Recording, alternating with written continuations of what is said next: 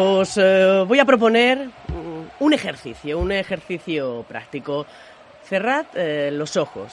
Imaginar que estáis en medio de la nada, que el frío penetra hasta lo más profundo de vuestros huesos, que os rodea una oscuridad total, que estáis agotados, sedientos, hambrientos, pero sobre todo, imaginad que os encontráis absolutamente solos. Una situación terriblemente aterradora en la que muchos de vosotros pensaréis, bueno, pues la verdad es que es poco probable que yo me vaya a ver así. Bueno, pues eh, nunca digáis de este agua no beberé, porque seguramente nuestro siguiente invitado de hoy nunca, bueno, pues se le pasara por la cabeza que precisamente él se encontraría en ese escenario que os he planteado.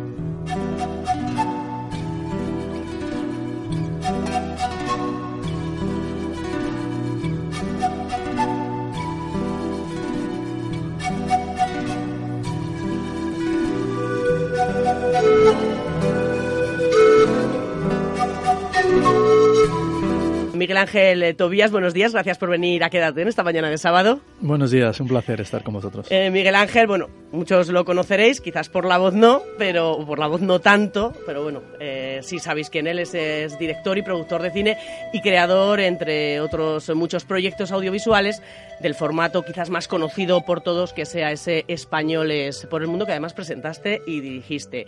Eh, además, es una persona, es que esto hay que decirlo porque es importante para entender nuestra charla, muy comprometida con la solidaridad y la difusión de causas sociales solidarias y benéficas pero también, y por eso viene aquí hoy, es autor de un libro que tengo en mis manos, eh, Renacer en los Andes, editado por Luciérnaga, en un libro en el que cuenta en primera persona precisamente eh, la experiencia de un hombre, él, eh, que se ve en una situación tan extrema como la que os he narrado al principio de esta, de esta entradilla. Cambiemos esa oscuridad por estar en mitad de la montaña, en medio de una cordillera como son los Andes y tener que pasar eh, una noche sabiendo que estás solo, que nadie sabe que estás ahí, que nadie va a venir a buscarte y tienes esa conciencia eh, plena de esa situación. Y de ahí hasta aquí, que está conmigo, Miguel Ángel. Eh, Afortunadamente. Vamos a ponernos en, situación. Em, ¿Cómo? ¿Cómo llegas a, ese momento? Bueno, yo, eh, a ver, quien me conoce sabe, ¿no? Que llevo toda mi vida, ya desde niño, eh, metiéndome en, líos y corriendo aventuras. Esto es, es genético, parece ser, ¿eh? que las personas que nos encanta el riesgo y la aventura tenemos ahí un gen eh, que nos trastorna, que el resto de los, de los seres humanos no tienen. O no esa teoría, esa teoría la he compartido yo muchas veces. digo, los aventureros que, que, os ponéis en riesgo, eh, digo, yo creo que tienen eh, una parte del cerebro diferente, diferente en la que en la que se atreven a hacer más cosas. ¿Sabes qué nos pasa? ¿Os atrevéis? Sí, sabes qué nos pasa que la realidad es que creo que, bueno, como neurobiológicamente no hemos evolucionado nada desde los neandertales hasta hoy pues en aquella época eh, para comer había que cazar, por lo tanto había que levantarse por la mañana, había que correr detrás de los animales, que pelear con ellos, que asumir riesgo. Yo creo que, que hay algunos de nosotros que no hemos perdido todavía ese, ese gen y la vida normal, por decirlo de alguna manera, entre comillas, pues nos parece muy aburrida y necesitamos ¿no? esa, esa dosis de, de adrenalina. Y bueno, esto es un poco lo que, lo que me llevó a, ir a Perú con dos amigos, eh, dos íntimos amigos que lo son desde hace 20 años. Casi hermanos. Sí, hermanos del alma, sí, son mis hermanos del alma. Me gusta mucho esa expresión. No, son mis hermanos de alma, absolutamente, Carlos y Willy. Y decidimos eh, ir a Perú a hacer un viaje de aventura eh, que en principio iba a ser hacer el, camino Inca desde, desde el kilómetro 48, recorrer toda esa montaña hasta llegar a Machu Picchu, cosa que hicimos. Después hicimos un descenso por un río, que es el Apurimac. Estuvimos cuatro días metidos eh, en, un río. La verdad es que un río para los eh, amantes de los descensos y los entendidos, pues es un río con nivel 5, eh, que es el máximo nivel de peligro y de, y de dificultad. Y la intención era ya, pues en los últimos días del viaje en, en, Arequipa, decir, bueno, vamos a hacer un poco de turismo gastronómico y cultural relajados. Relax eh, pero esto se truncó en el momento en el que aterrizamos en el aeropuerto de Arequipa eh, bajamos del avión, porque bajas a la propia pista, miramos hacia atrás y vimos cómo se elevaba imponente el Nevado Chachani, que es una, montaña de 6.100 metros. Estaba por 3.000 y pico por encima de donde estábamos nosotros. Y uno de mis amigos eh, dijo, no, oye, ya que estamos aquí, o sea, esta frase Sí, que, ¿no? lo que lo que se ha hecho luego mucha broma, ¿no? El yaque, yaque, ¿no? El yaque por la noche, oye, yaque, yaque. Eso te iba a decir, yo el ya que, lo, ya que estamos nos quedamos. Esa- ya que estamos, nos quedamos. Pues esto fue, ya que estamos, ¿por qué no eh, subimos esa montaña? ¿no? Y la verdad es que eh, no teníamos ni el tiempo, ni la preparación, ni la experiencia, ni la aclimatación, ni el vestuario, ni nada para hacer aquello. Era una, una locura. Yo, eh, y lo cuento en el libro, ¿no? Reconozco que eh, yo que no suelo eh, tener miedo ante estas situaciones, ante, ante las aventuras que, que vamos corriendo, me sentí raro. Tuve un escalofrío por dentro, eh, una sensación de desasosiego, una y algo me decía que no, algo me decía que yo no debía subir a esa montaña o que no debíamos subir ninguno de los tres. Pero me callé, no me atreví a decir nada. Eh, pensé sinceramente que ellos, digo, de camino al hotel, pues ya se les habrá olvidado la historia y llegaremos al hotel y iremos a pasear y a comer. Y... Pero lo cierto es que iban reforzando uno al otro y cuando llegamos al hotel, eh, pues dijeron, venga, vamos.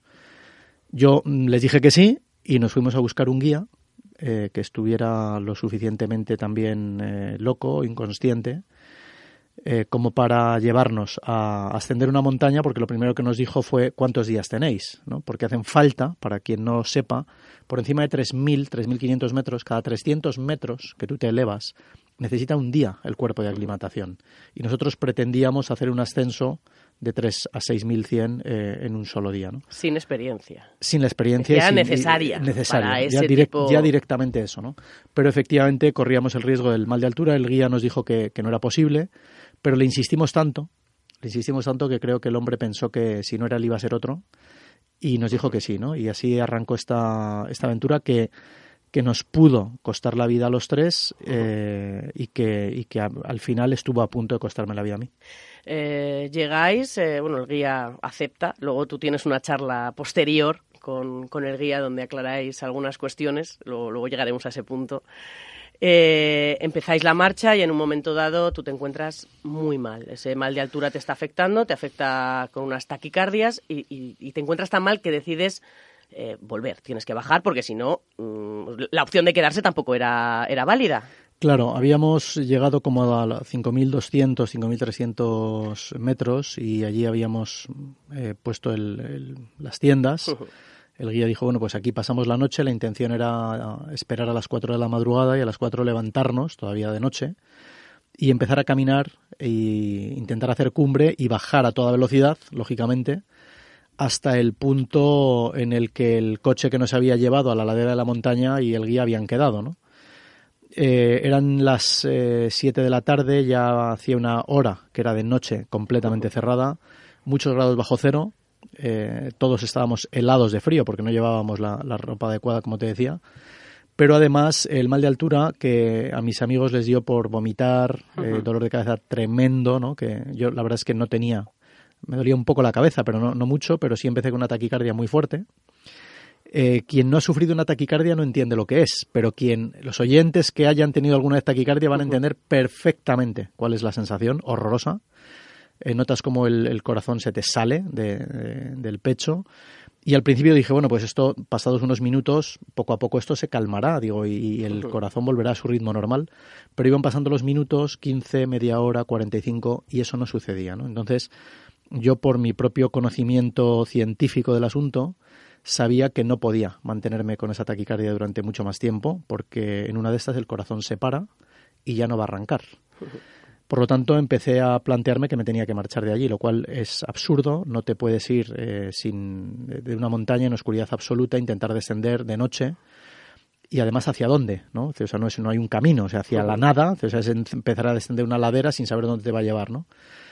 El guía intentó impedírmelo por todos los medios, pero como ah, le expliqué, le dije, no, es que no me puedo quedar, porque si me quedo me voy a morir, eh, pues ya no, no vio la forma ¿no? de, retenerme y además se, se, hace buena una ley que no escrita, pero que hay en alta montaña, y es que cada uno toma sus propias decisiones. Eh, y, yo pues eh, lo hice sabiendo, muy consciente.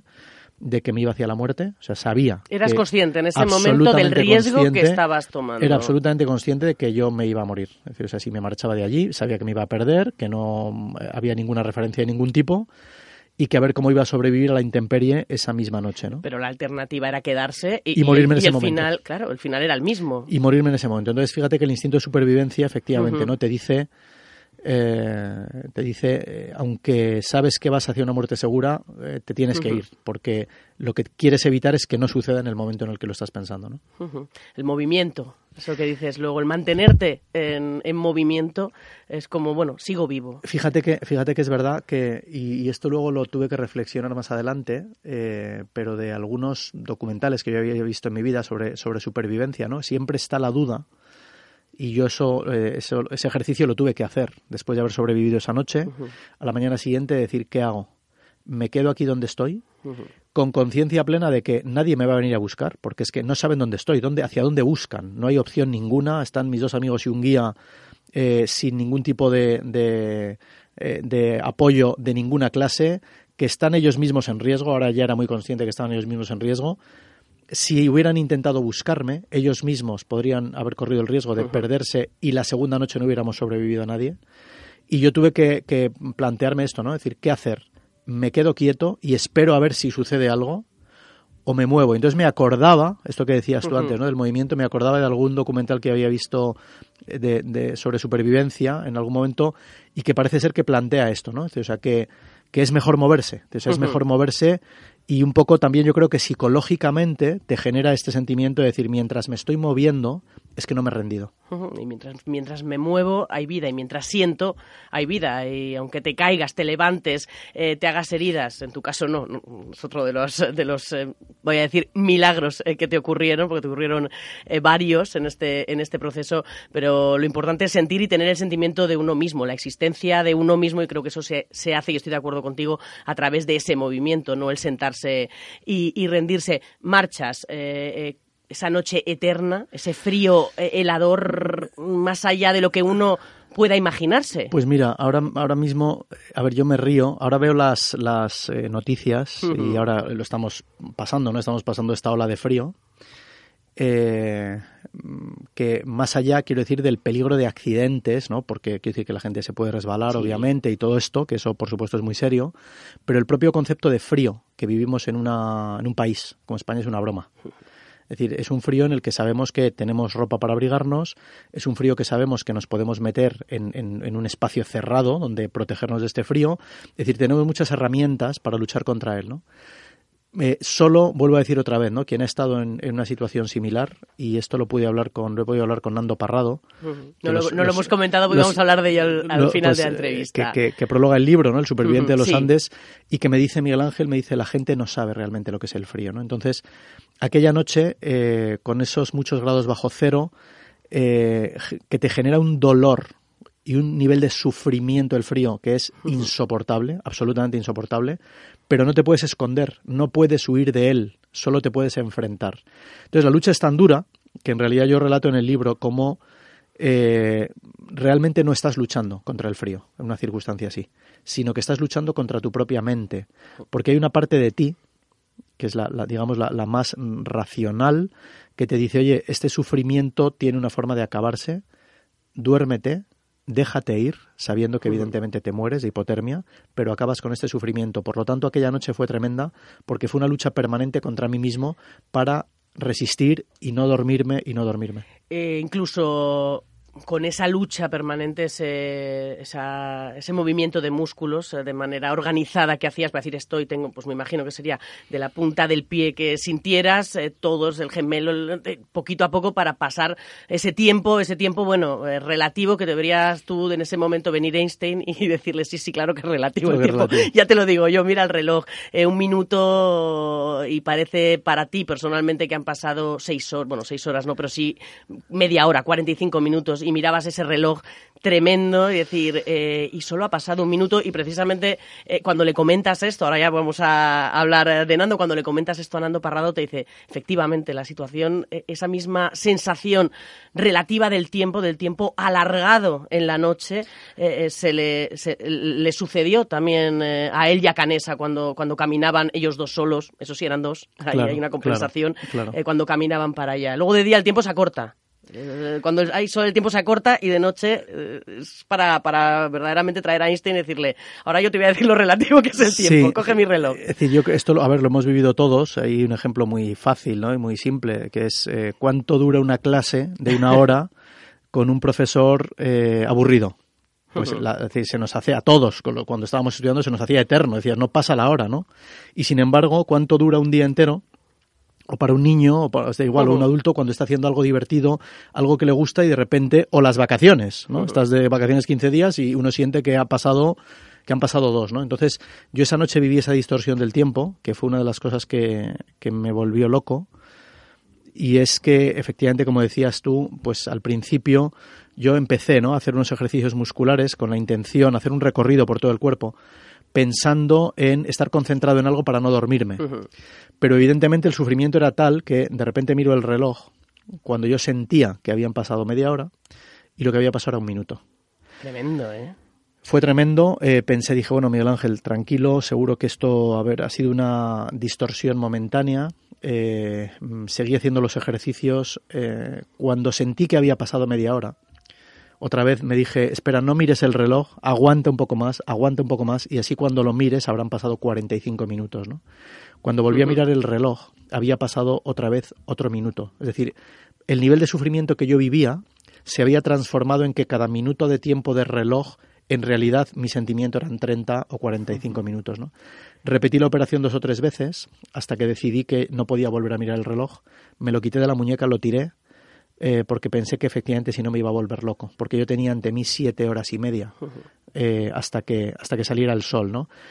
Para escribir el libro, y fíjate que no lo había hecho nunca antes, y en el momento en que hice el cálculo, y cuando escribí el libro lloré, no pude evitar llorar, porque hice el cálculo de cuánto duró para mí esa noche realmente. Entonces lo que hice fue muy fácil, multiplicar eh, uno por, por 30, eh, por 60 minutos que tiene una hora, por 7 horas y media, y en realidad para mí esa noche duró 9 días y medio.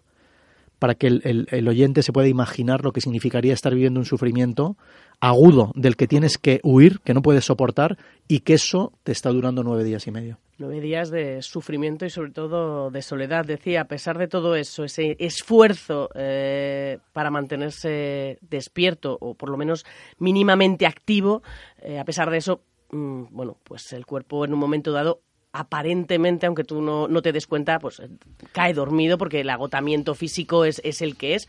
Y entonces sucede eh, el primero de los... Sí, empieza, eh, em, sí, sí, empieza. Yo hablo de milagro en el libro porque... Podemos llamarlo milagro. Cada uno en este sentido, bueno, puede verlo desde la perspectiva, creo yo, que cada uno le dé. Unos somos más racionales. Por supuesto. Eh, y otros, pues, eh, recurren a la fe, que creo que, que, en este libro queda muy claro. La fe en lo que sea, ¿eh? No estoy hablando de una, una orientación religiosa concreta. Pero leyendo este libro, creo que al final el mensaje, por lo menos el que a mí me ha quedado, es que la fe es fundamental para sobrevivir.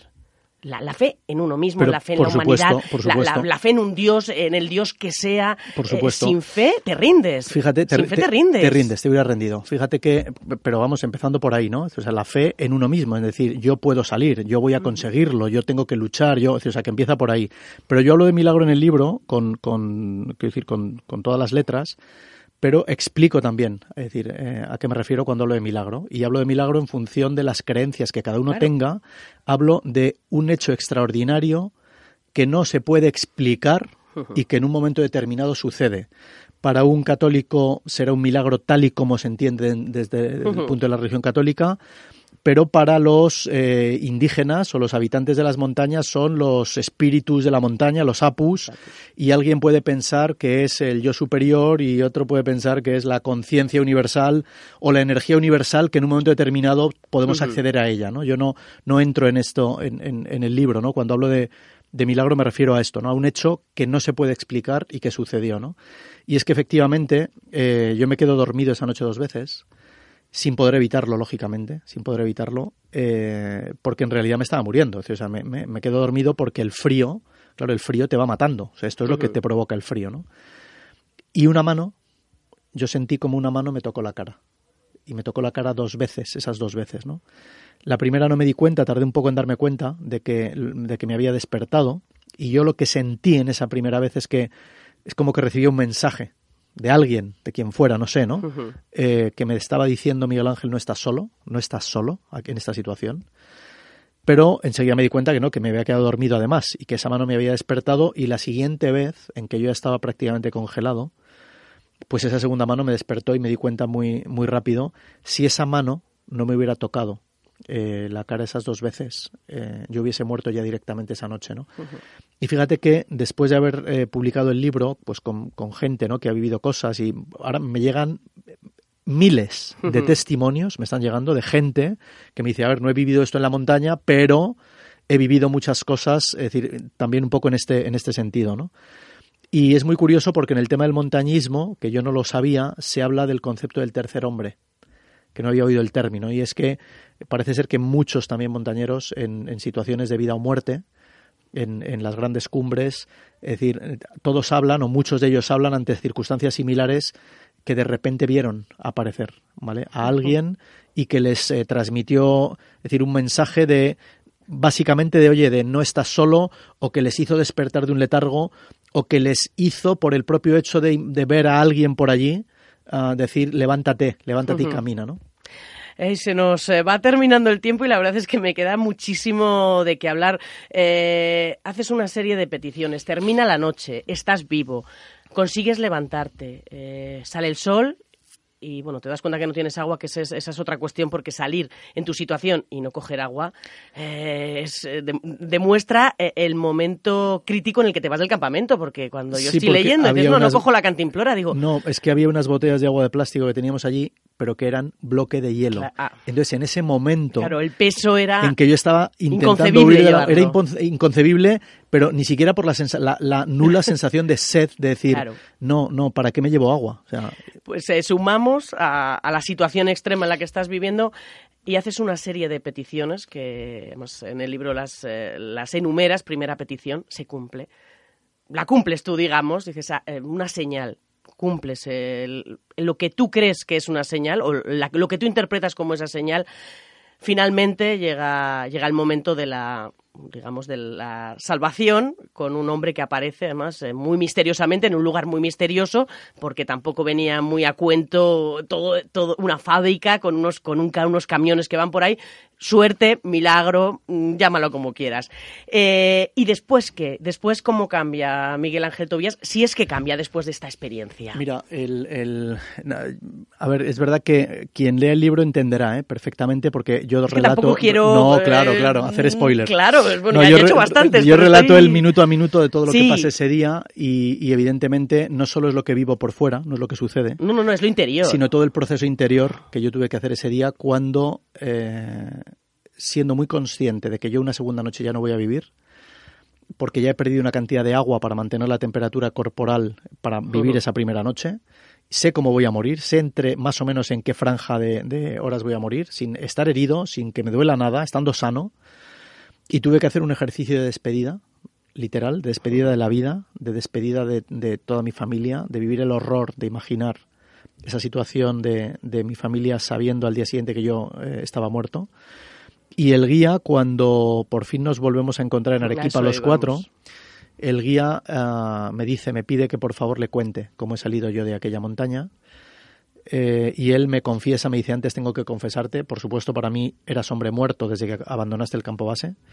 Mi intención era llegar con tus amigos vivos a Arequipa, porque ya tenía un muerto en la expedición, y intentar buscar a otros guías de montaña, y al día siguiente, o sea, otro día después, intentar eh, salir a la montaña a localizar tu cadáver. Directamente. Directamente, ¿no? Entonces, eh, cuando el guía me cuenta esto, yo le hice el relato, ¿no? Que cuento en el libro. Eh, y este hombre durante dos horas no, no dejaba de llorar y me dijo, Miguel Ángel, he vivido muchas cosas en la montaña, cosas que no puedo explicar en estos años que llevo viviendo aquí. Soy de aquí y he ido miles de veces a la montaña. Eh, dice, pero ah, ahora con esto que tú has vivido, o sea, él me dijo, dice, yo tengo la certeza, me dijo, de la existencia de Dios. Dice, porque es evidente que tú solo, yo ni siquiera le pregunté a él de a qué Dios se refería, lo que hablábamos antes, ¿no? Porque me daba igual. O sea, era, es como decir, Miguel Ángel, sé que esto es trascendente, que es que decir que hay algo más de lo que vemos, que esto no es solo esto que, que, que podemos tocar con las manos, ¿no? Y esto me ha hecho, inevitablemente, ¿no? Aquella experiencia, pues realmente reflexionar, ya me hizo reflexionar aquel día, y lo cuento también en el libro sobre las cosas eh, que, al final son más importantes para todos los seres humanos, ¿no? como son conceptos eh, y reflexiones sobre la familia, sobre el amor, sobre el miedo, sobre la amistad, sobre la muerte, sobre los milagros, eh, y con la intención de que quien lea el libro pues pueda, ¿no? O sea, de alguna manera reflexionar conmigo sobre todas estas cosas y sacar algunas enseñanzas que le ayuden al lector a escalar su propia montaña, ¿no? O a enfrentarse a sus propias montañas, que todos nos vamos a enfrentar a muchas a lo largo de nuestra vida.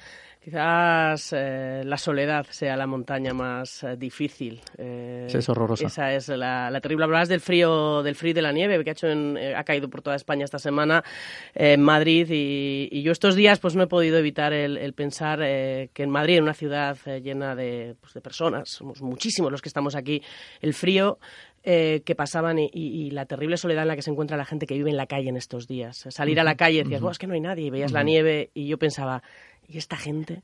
¿Y esta gente que está sola? Da igual que haga... Ahora encima, con frío, con nieve, con todo, pero esa soledad, estos días de, nieve me, ha hecho recapacitar pues mucho sobre, sobre eso. Sin ninguna duda es la gran enfermedad. Eh, yo tuve que vivir, eh, tuve la, la, bueno, la circunstancia de vivir esa soledad de una forma terrible porque eh, no es que estuviera solo, que lo estaba, sino que además me iba a morir solo, pero además de que me iba a morir solo físicamente, es que como nadie sabía que yo estaba en este eh, riesgo de muerte, ni mi familia, que estaban en España, en vacaciones tranquilamente, es decir, viví este sentimiento absoluto, es decir, de soledad profunda, con lo cual me ha hecho, ah, sin duda, ¿no? Eh, reflexionar mucho sobre que una de las cosas que tenemos la obligación de hacer todos nosotros es intentar evitar lo máximo posible la soledad de otros seres humanos. Eh, una última pregunta para despedirte. ¿Por qué crees que sigues aquí? ¿Te lo has preguntado? No, eh, a ver, yo digo en el libro, y esto es, me da mucho pudor, ¿no? Porque digo en el libro que, eh, claro, yo no sé, porque en circunstancias similares o de cualquier otro tipo hay gente que sale viva y gente que muere, ¿no? Y lógicamente yo mm, me pregunto, obviamente, por qué yo, por qué yo salí vivo. Eh, dos semanas después o tres, en ese mismo sitio murió otro montañero. Eh, parece ser que en, similares circunstancias, ¿no? Eh, no, tengo respuesta al, al, por qué yo sí salí vivo y lo que digo es que lo único que puedo hacer es vivir en consecuencia. ¿no? Y para mí vivir en consecuencia es, como te decía antes, vivir en este grado de conciencia, de saber que estamos aquí de paso, de saber que estamos aquí para intentar dejar una huella positiva para el día que nos vayamos, que estamos en comisión de servicio, que para todos es la misma y que en realidad eh, se basa en dar amor y en ayudarnos lo máximo posible los unos a los otros. Y ser conscientes de que a lo mejor no saludas al vecino de enfrente nunca, bueno, pues a lo mejor eh, con decirle buenos días y una sonrisa y sonreírle, pues ese día eh, que a lo mejor está solo, a lo mejor no, pero con sonreírle y sonreír a la, a la, gente que tienes alrededor, bueno, pues no cuesta nada y es gratis. vamos, da gusto. Miguel Ángel Tobías, autor de Renacer en los Andes, una historia conmovedora y espiritual de la lucha por la vida, auténtico esto que, que, decís en, en, el libro, y prologado por Fernando Parrado. Podemos hablar de Fernando Parrado como si fuera, bueno, yo, para mí es conocido de toda la vida porque hasta lo que cuentas de, cómo cayó en, tus manos el libro de Viven, pues más o menos por la época y por la edad, cayó en manos el, mismo, en el mismo momento en mis manos. Eh, bueno, pues uno de los eh, supervivientes de la tragedia de los Andes, aquel que, atravesó los Andes eh, no una noche, sino muchas, pero a pesar de eso, cuando le dices, a mí me ha pasado esto, él dice, me da igual, un segundo, un minuto, una noche en la cordillera de los Andes. Eh, es insoportable. Y, encima tú estabas solo. Eso es lo que, la segunda cosa que me dijo, ¿no? Me dijo, no me quiero ni imaginar, me dijo Miguel Ángel, porque tú estabas solo. Dice, y nosotros éramos un grupo.